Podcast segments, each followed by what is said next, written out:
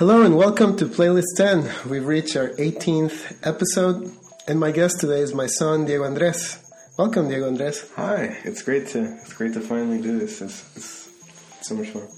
And you say finally because you helped me create this whole concept of the podcast. You helped me with the art, the name, Yeah, and your first your playlist was the first that we got, but we finally yeah. have time to get together and talk about it. It's so great because it's um, it's so great hearing all the, you know, seeing all this thing that we create. well, You had the idea for, and then we both researched and.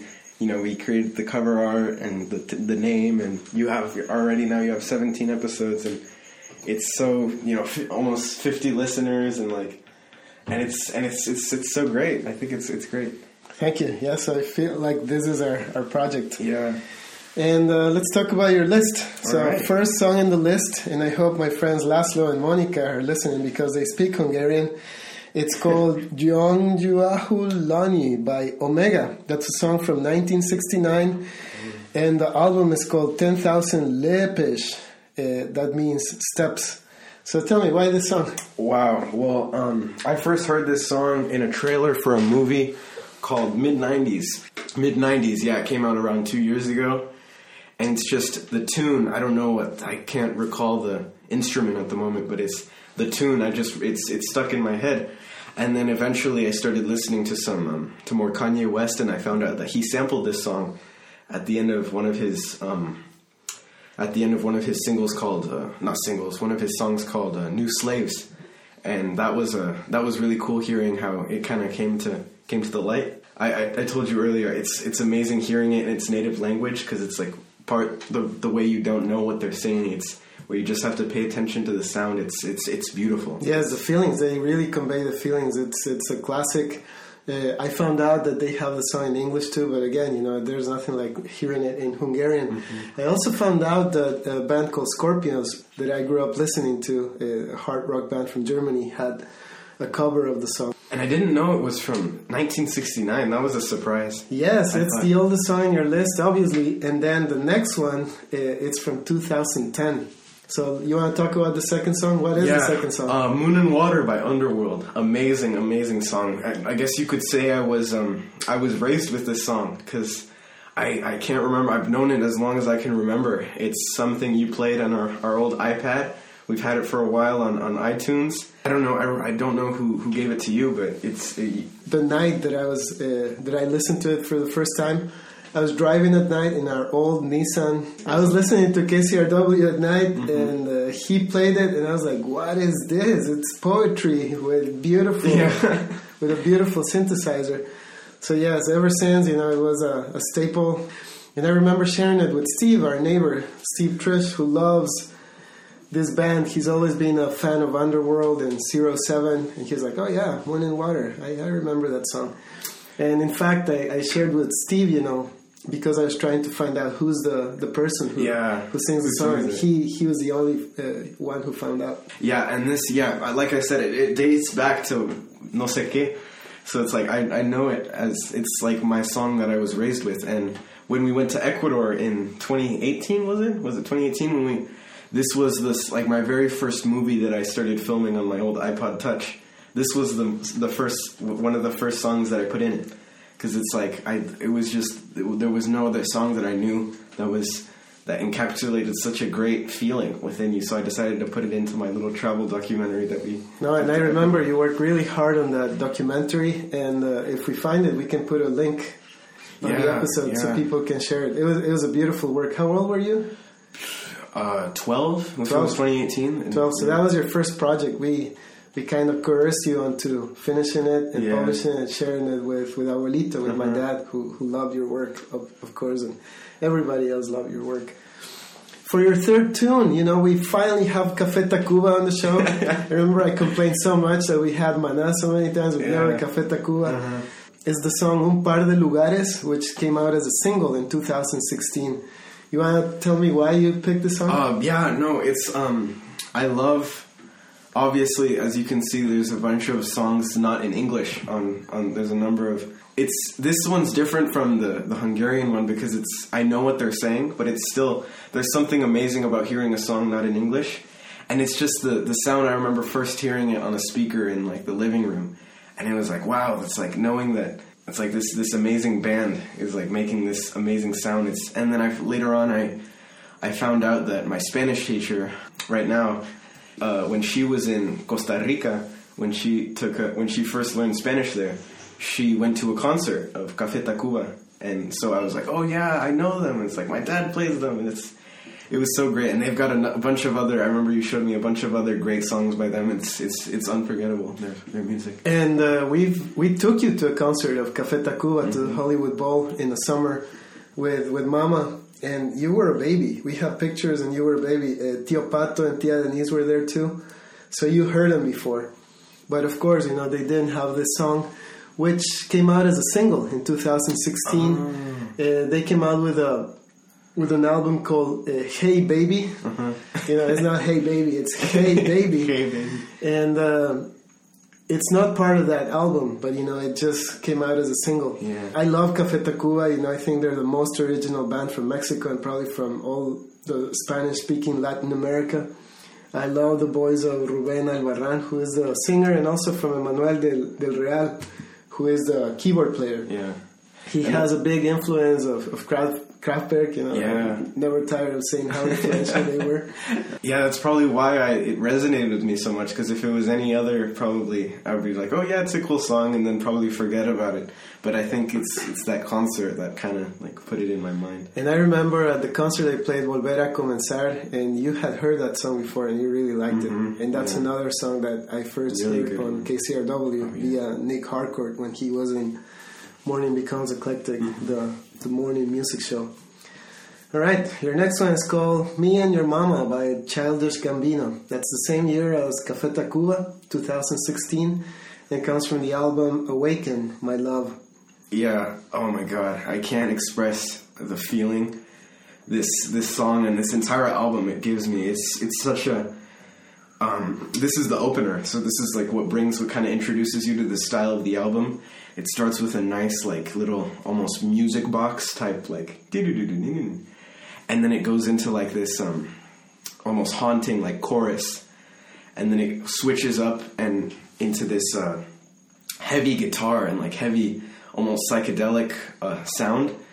And it, it really reflects. I, what, what I love about Childish Gambino, he's probably one of my favorite artists working right now, is that he reflects. I know it's kind of like almost a, a rule of musicians to reflect their lives onto their music, but I don't. But Childish Gambino is probably, or Donald Glover, his alias, is probably one of the uh, most amazing pers- people I've seen reflect their life onto their work, and not just in music, but in their writing and their in their stand-up comedy. It's like it's it's amazing the way he's able to convey this feeling that he's had his whole life into music, and and I think this album really really encaps- in, like captures it really well because through this opener you get this introduction of this amazing amazing album with ag- almost aggressive sounding you know guitars and and soothing psychedelic that gets interrupted by these haunting like almost like I don't know angelic vocals. It's it's such I, I all I can say is that it's a masterwork. And you had mentioned that he was basically listening to music that his parents were listening to. Yeah, some yeah. Psychedelic uh, African American music from the '60s or something like that. What's what's the name of the band? Mm-hmm. Uh, You- Funkadelics. I, I remember that was one of his biggest influences. And another thing that is so amazing is that he was raised in a in a in not a wealthy household. He was very um, he was he wasn't but he wasn't poor either. He was very he his parents were I think held foster kids and he is truly truly a story of pure pure talent because I remember I I read about in in college he had a pirated he got a pirated copy of Fruity Loops, which is like a Microsoft. I don't know if it's Microsoft or so, it's a music production software, almost like GarageBand.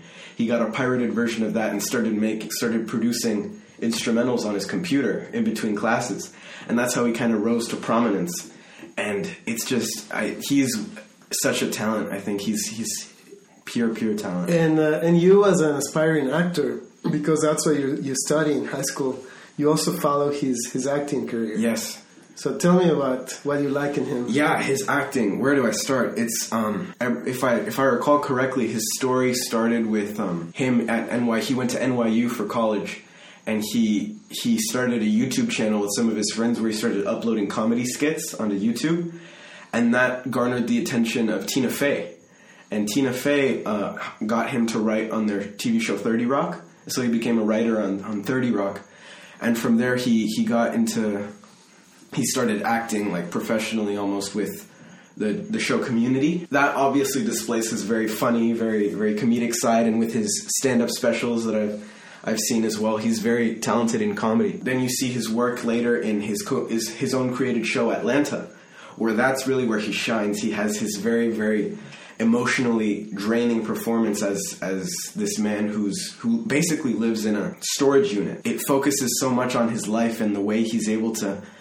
rise from poverty and then almost realize that oh riches aren't it's like being successful isn't always you know the best and the thing is is that he doesn't even have he doesn't even speak that much like he speaks but he's able to deliver so much with his face and his eyes and it's it's, it's so powerful all of his and the situations. Of course, I haven't Yeah. seen all the episodes. I've seen a couple, but of course, it's very dramatic. Uh, I think you mentioned that you know there's a lot of magical realism. oh yeah Really into the African American community in the city of Atlanta, and some some haunting stories about. Mm-hmm. Yeah.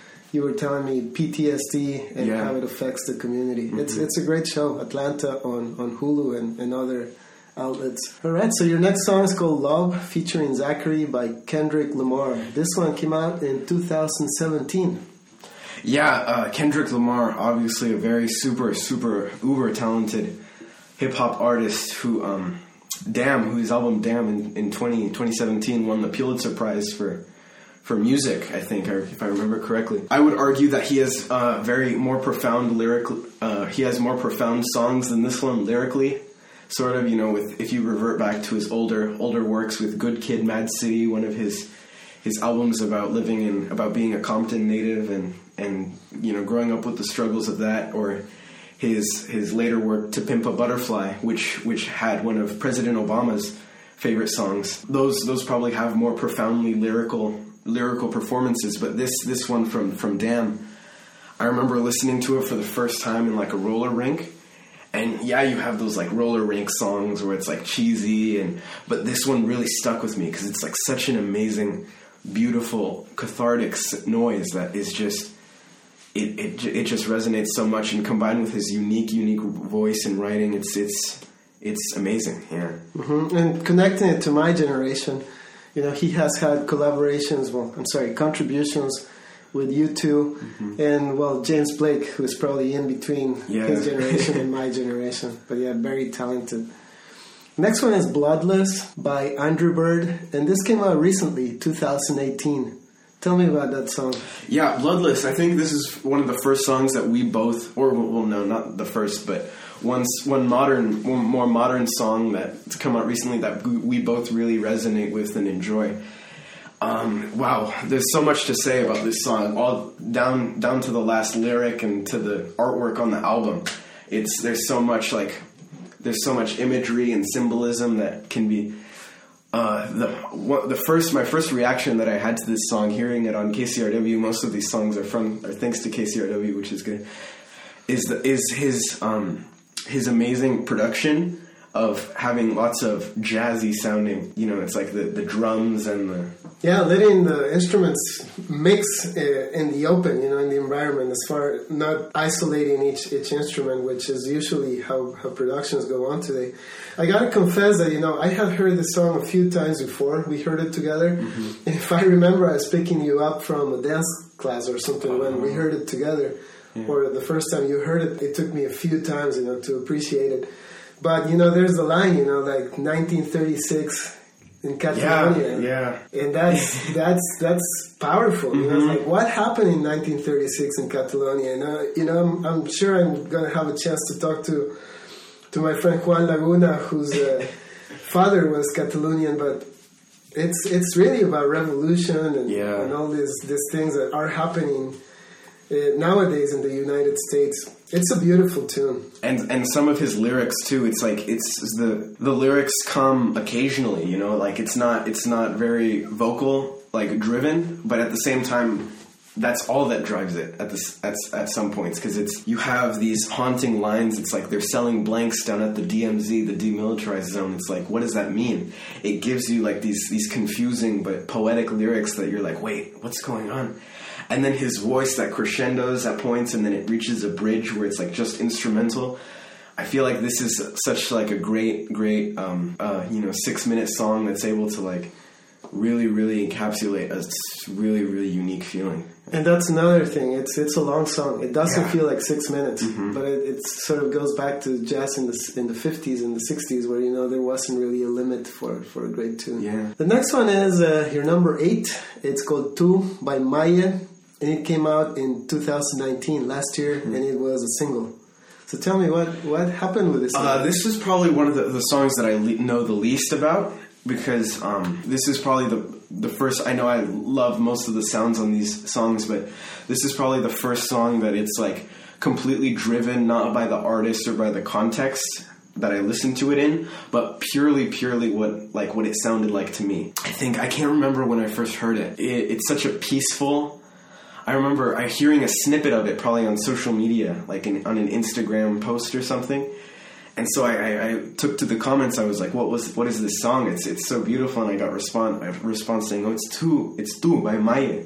And so I was like, "Oh!" So I looked it up on YouTube, and the cover is like a a girl floating in a pool, and it's like a very very clear, peaceful like image. And then you listen to the music, and like the first note hits you, and it's like that's what the feeling is. It's like floating in a pool. It's just peacefulness, followed by these high, amazing vocals. Yes, and uh, if you recall, you know, when we celebrated uh, your grandma, abuelita, Mm-hmm. uh, there was a duo from Ecuador and they were playing boleros. So this is Yeah. technically a bolero, but I think it's not very popular in your generation. It wasn't that popular in my generation, but with my parents, you know, they listened to a lot of it. So I think that's why, you know, it's very refreshing because it's it's a very soft tempo music where you know we don't we don't listen to that. And that's something that's interesting that you bring up that we we don't like it's like yeah i will agree we, we we tend to you know forget some of the old but that's what i'm thinking is that i'm hopeful for this for songs like these that they'll they'll, they'll inspire newer artists. And like songs like this is obviously very very inspirational. And it's it's able to influence someone. And that's why i hope this this song will probably be able to reintroduce you know that bolero to to to newer to newer kids. Because Yes. you find all these older you know like older songs getting re- rediscovered or like re uh, like found like, like dug up by these by these kids and found like I, one of the one of the most recent songs is the girl from Ipanema that I recently started hearing again. And some of my friends they would put it on their videos and that would, they would post on social media and so I was like this is so cool that they're hearing these songs and they're they're bringing them back into the mainstream and that's what I'm that's what you said that I think could happen with stuff like this is that you could rediscover it and Yes, and it's interesting with Maya. Her name is Maya Osorio. She was born in Venezuela and grew up in, in Miami. And her father wrote music for, for giants of, of Latin music like Celia Cruz, which you know, and also by a famous uh, singer from Venezuela who's born in Argentina. His name is Ricardo Montaner. So, you know, she had some good genes to, to write music. That's your eighth song, and then we jump to your ninth one. Your ninth one is called Melty Caramelo by Divino Nino. Came out la- last year too. Yeah, here we have another, uh, yet another KCRW um, alum, I guess you could say. Uh, but yeah, Divino Nino, I, I, I listened, I heard this first probably on the car going home from school or something. And it's, it's, it's beautiful the way you hear, it's like very, um, like hypnotic and like very, almost like sort of, uh, like sort like similar but different to me and your mama. It's like a kind of like. It's very like um, psychedelic in a way. And it's like whoa. It's like what's this?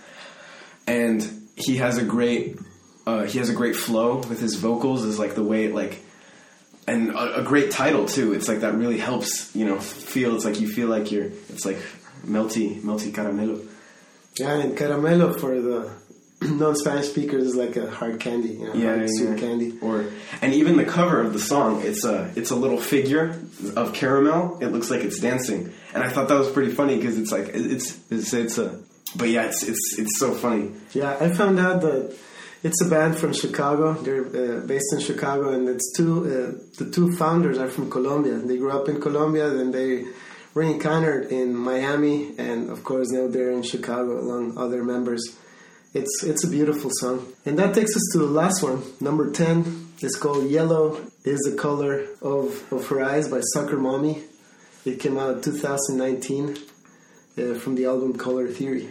Yeah, this is another. Um, this is another uh, very very long, very long song that it's um, that it's that leaves such an impact on you that really uses its its length to its advantage because there's so many like long songs these days on like albums that like album either closers or like intermissions or something like that that that really uh, seem pretentious and you know like they they they use it to like I don't know it's to evoke a feeling, but it doesn't really work. This one, however, it's if my memory serves me correct, seven minutes, and it uses every single second of that that that runtime to just just like hit you in the face with this mellow but powerful sound that's just it's like I I, want to say it's like a distorted guitar that they that they hit you with, and it has like and she and she starts singing with like a, a an almost like a ballad that seems like it's older than one year ago. That it's it, it it's it's amazing. I think. Yeah, and Soccer Mommy is uh, Sophia Regina Allison. She was born in Switzerland, but she's American. Uh, she was influenced by the likes of Taylor Swift and you know I think you can hear that in her guitar. Yeah. And she says that the first CD that she listened avidly was Avril Lavigne. Beautiful song. Yeah. And I think we skipped one, so let's go back to it. We skipped uh, "Of the United States Off" by J- Yoshi America. Flower of America. Thank you by Yoshi Flower. And the album is American Raver. This came out 2018. Yeah, this this was probably one of the first um, albums that I listened to all the way through. Because I, I think I told you earlier, it's one of the really interesting things about this album, American Raver, is that uh, it's not only the cover is a parody of Bruce Springsteen's, you know, Born in the USA, but with uh, pills in his back pocket and a pride flag instead of the U.S. flag. But it's also through the um, the entire track listing is a parody of the Pledge of Allegiance. So each track is one one sentence from the Pledge of Allegiance, but parodied in a way that, you know, I pledge allegiance to the rave or to the and to the machine for which I dance. Is are there are two tracks? It's like to the machine and for which I dance, which is really cool. That I that I saw and and but yeah, it's it's amazing because he does this thing in his album where he he'll uh, take these breaks and he'll have a lot of musicians do it. He'll take a break with like a 10 second long song of someone announcing something or making like one of the tracks is a, a parody of a presidential speech is a guy saying it's like yeah if i get elected free you know free pills for everyone and stuff like that. So but going back to the song it's um it's definitely a very uh, upbeat and like trappy kind of song which is you know um, sort of an outlier in this in this group of, of songs, but it's definitely definitely a great a great song that uses like like Soccer Mommy and like uh, like Andrew Bird uses uses all of its runtime to leave an impact. You can tell that the production feels very close to the vocals because like you can tell that it's all coming from one mind. You know, like a very a very smart smart guy. It's a very very very interesting song the way it comes together and the way at the end there's like an, it takes it takes a takes a left turn. So by the end, it takes a break from its all trap its trappy beat to uh, like a, a drum series, a series of drums, sound, like sounding like a mandolin in the background, which is really great. And I remember listening to this song on our way back from trips from Oakland while we were driving through the desert during the night. I remember humming to myself like the bridge, the bridge of this song, and it, it, it's just a great memory, I think. And I think it makes sense because I listened to Born in the USA many, many times when I was a teenager. And I think there's those short songs in between. so, so it's really uh, an homage, Yeah. a copy at the same time of uh, what was uh, Born in, in the USA by Bruce Springsteen. Well, I think we've talked about all the songs, Yeah. 10 songs. Uh, we'll include a link to your video, to your first uh, Yeah. film. And uh, I thank you for making this possible. So thank you for being here. I know it's been a long day, unforgettable for many reasons. Yeah, thank you for being on that. but uh, yeah, thank- Well, thank you for listening to us. The music we use in this podcast is licensed and belongs to Kevin MacLeod. If you like what you listen to, you can subscribe. We're available on Apple Podcasts, Anchor, and wherever you listen to podcasts. Thank you. Bye.